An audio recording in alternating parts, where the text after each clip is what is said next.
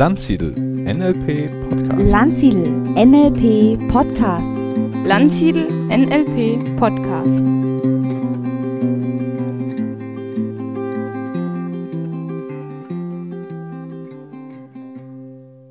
Herzlich willkommen, liebe Hörerinnen und Hörer, zum Landsiedel NLP Podcast.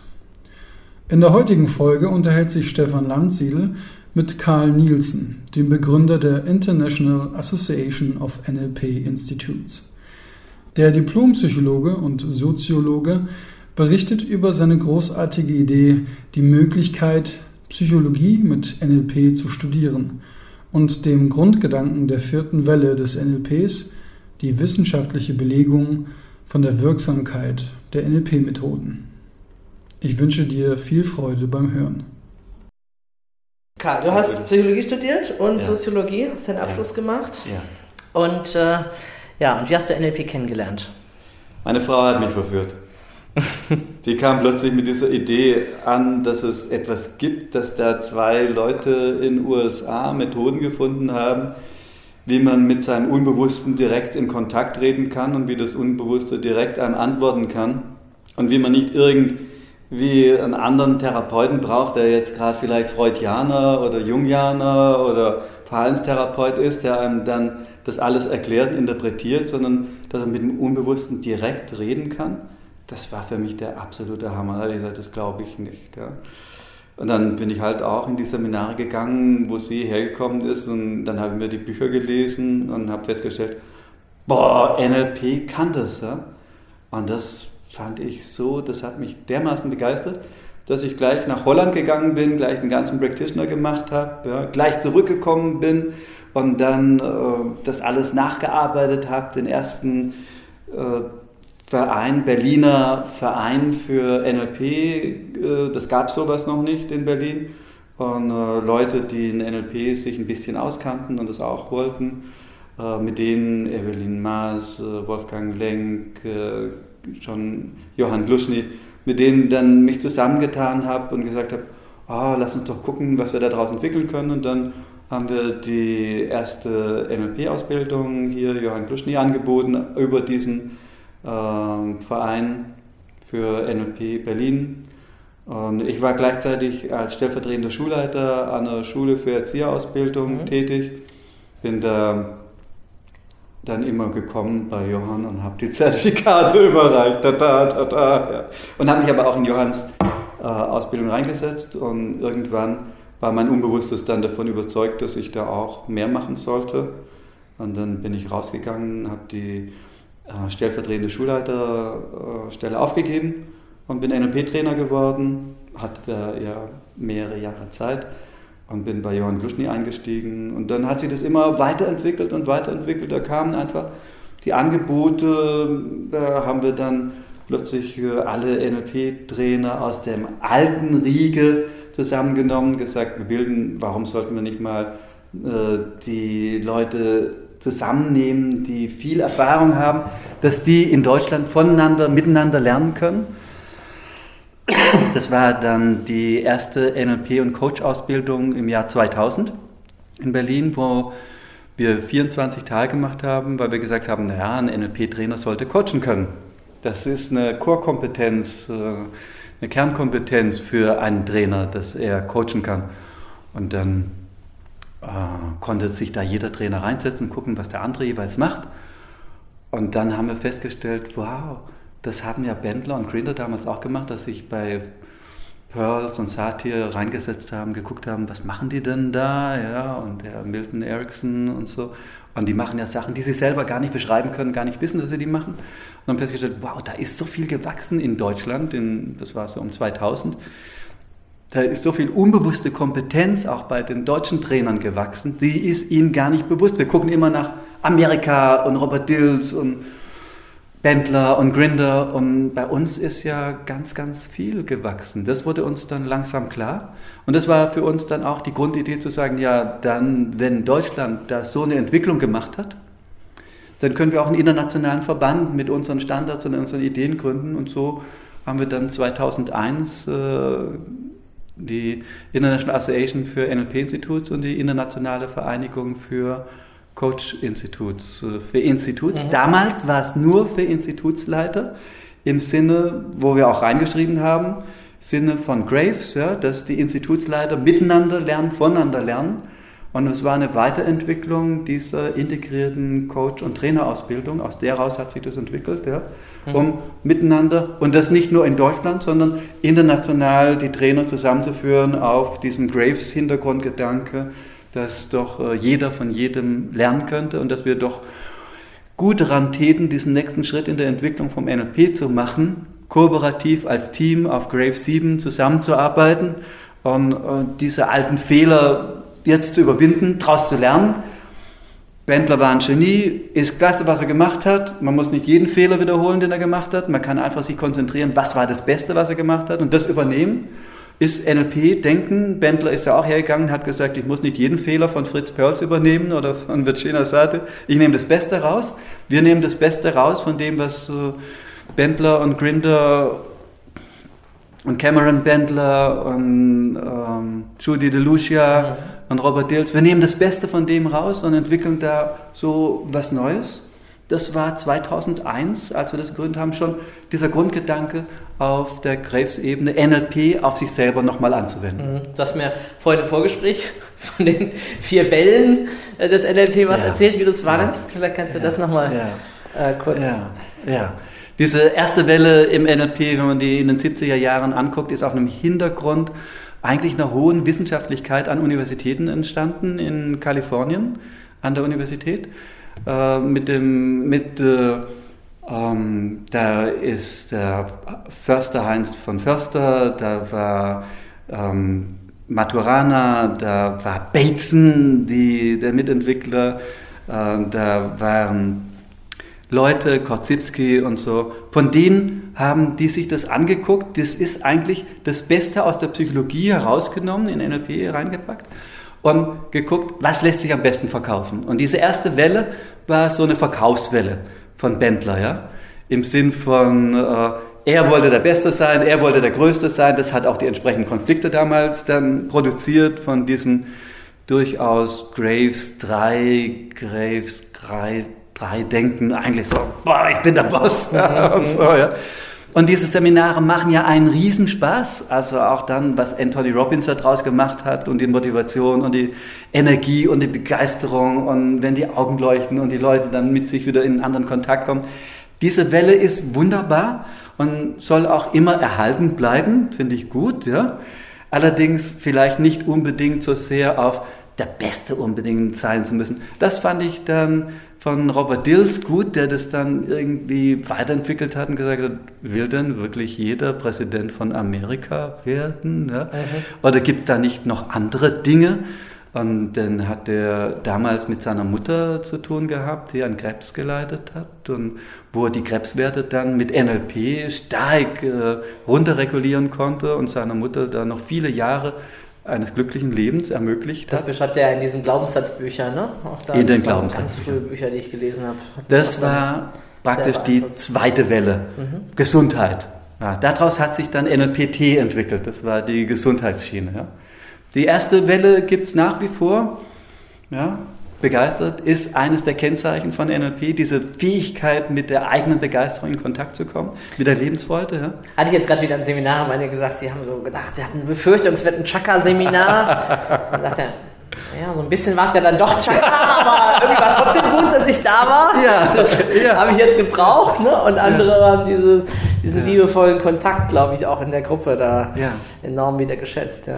Genau, diese Weiterentwicklung, ja, dass man einerseits diese Begeisterung und andererseits in eine andere Tiefe. Das war dann Dills, der in eine andere Tiefe gegangen ist mit der Gesundheit, ja, und auch mit Tools of the Spirit oder solchen anderen Seminaren, die er angefangen hat, ja, war Gesundheit die zweite Welle. Und darauf hat sich die dritte Welle aufgebaut, die dann mit äh, gekennzeichnet ist von Richard Bolstadt, der Nahtodeserfahrung modelliert hat und gesagt hat, naja, wenn diese Leute nach einer Nahtodeserfahrung so ihr Leben nochmal grundauf ändern, wie könnte man, wenn man das jetzt modelliert, so machen, ohne dass man diese dramatischen Erlebnisse braucht. Ja? Und den, dann war die Spiritualität die dritte Welle. Und jetzt starten wir oder haben seit ein paar Jahren vom In und Easy aus diese vierte Welle gestartet der Wissenschaftlichkeit. Wir sagen, wir packen das jetzt alles zusammen aus den ersten drei Wellen und untersuchen das nochmal wissenschaftlich, äh, die Gesundheit und diesen Erfolg und die Spiritualität. Und so habe ich dann meinetwegen jetzt einen Pfarrer, der seine Doktorarbeit darüber schreibt, dass das Himmelreich nahe ist von Jesus, der Satz, das Himmelreich ist nahe, dass das eigentlich bedeutet, das Himmelreich ist ein Bewusstseinszustand. Mhm.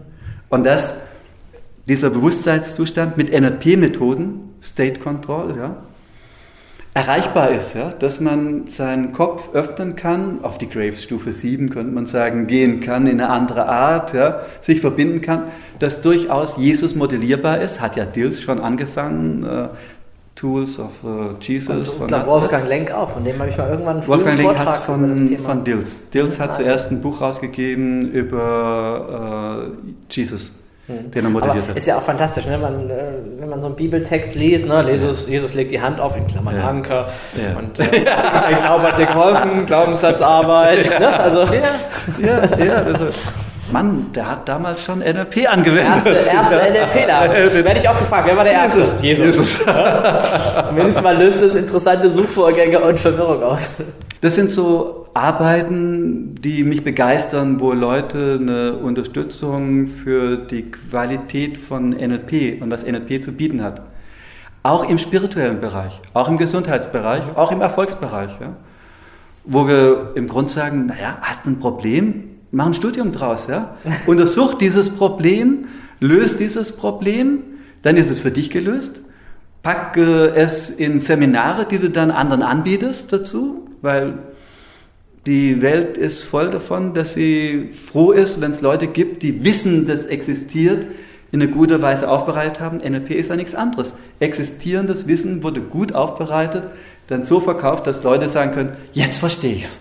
Die Psychologen in Universitäten waren nicht in der Lage, den Leuten das weiterzugeben. Ne?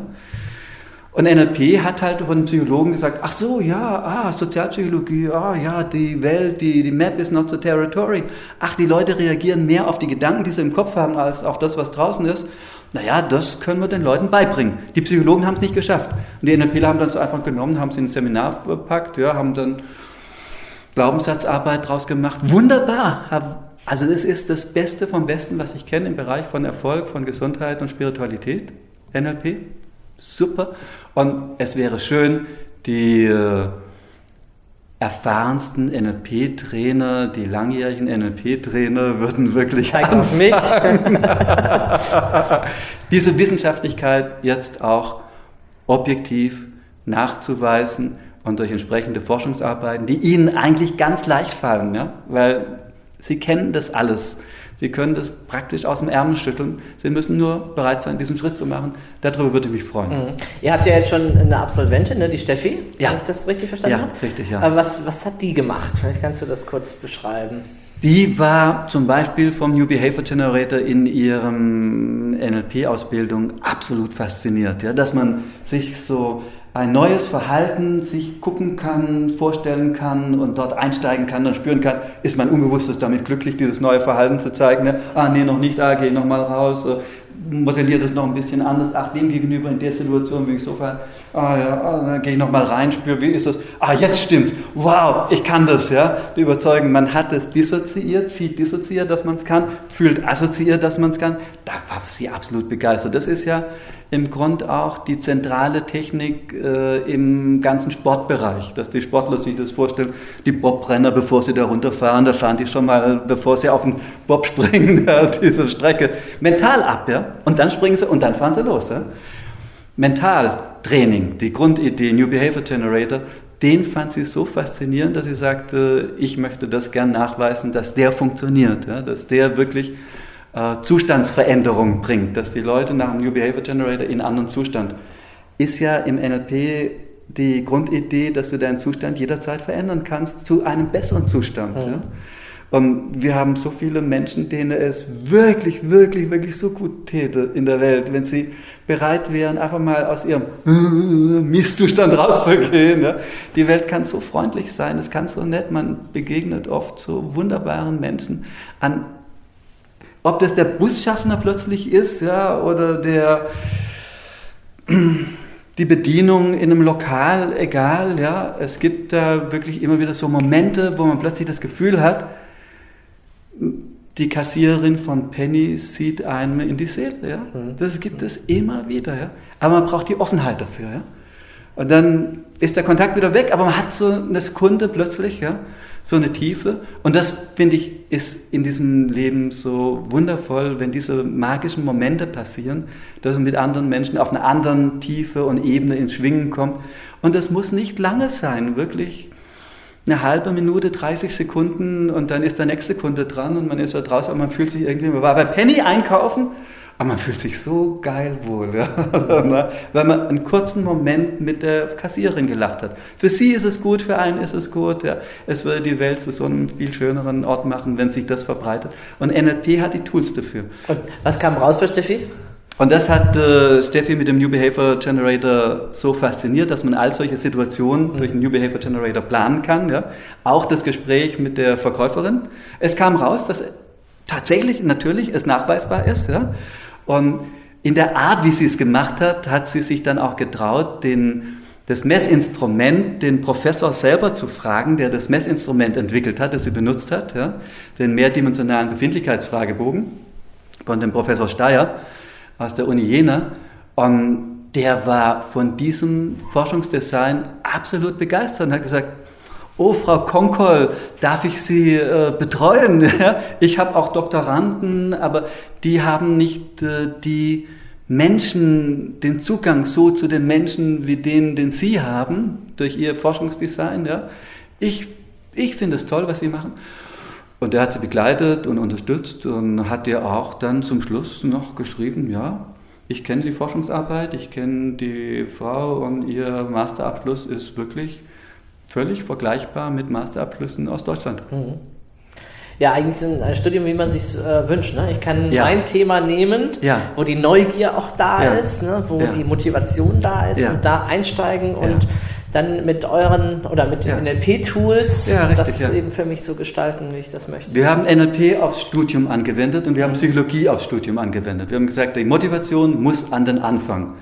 Herausarbeiten, was will ich wirklich, wofür brenne ich, ja, wo gibt es irgendetwas, was mich begeistert und dann kann man hergehen und gucken, äh, was hat Psychologie mir dafür zu dem Thema zu bieten, was haben andere Menschen mir dafür zu bieten, was hat die wissenschaftliche Literatur mir dafür zu bieten. Und das kann man gleich vom ersten Tag an anfangen aufzuschreiben und schreibt damit vom ersten Tag an seine Abschlussarbeit.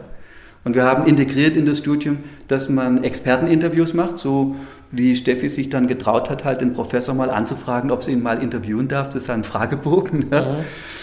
Und das öffnet plötzlich Türen und neue Erkenntnisse, machen, machen die Leute qualitative Interviews und lernen in einer anderen Dimension neue Sachen dazu, die für sie wirklich den Kopf öffnen. Ja? Und darauf können sie dann einen, einen quantitativen Fragebogen hm, ausarbeiten, wenn sie wollen. Ja? Dann haben sie die quantitative Methode, dann haben sie die qualitative Methode, dann haben sie das Forschungsdesign. Und das ist alles entstanden aus ihrer Grundmotivation. Wenn jemand ein Problem hat, hast du ein Problem, mach ein Studium draus. Löse das Problem, guck, dass du herausfindest, wie andere Menschen das Problem gelöst haben. Das ist typisch NLP, klassisch, ja. Modelliere einfach, ja.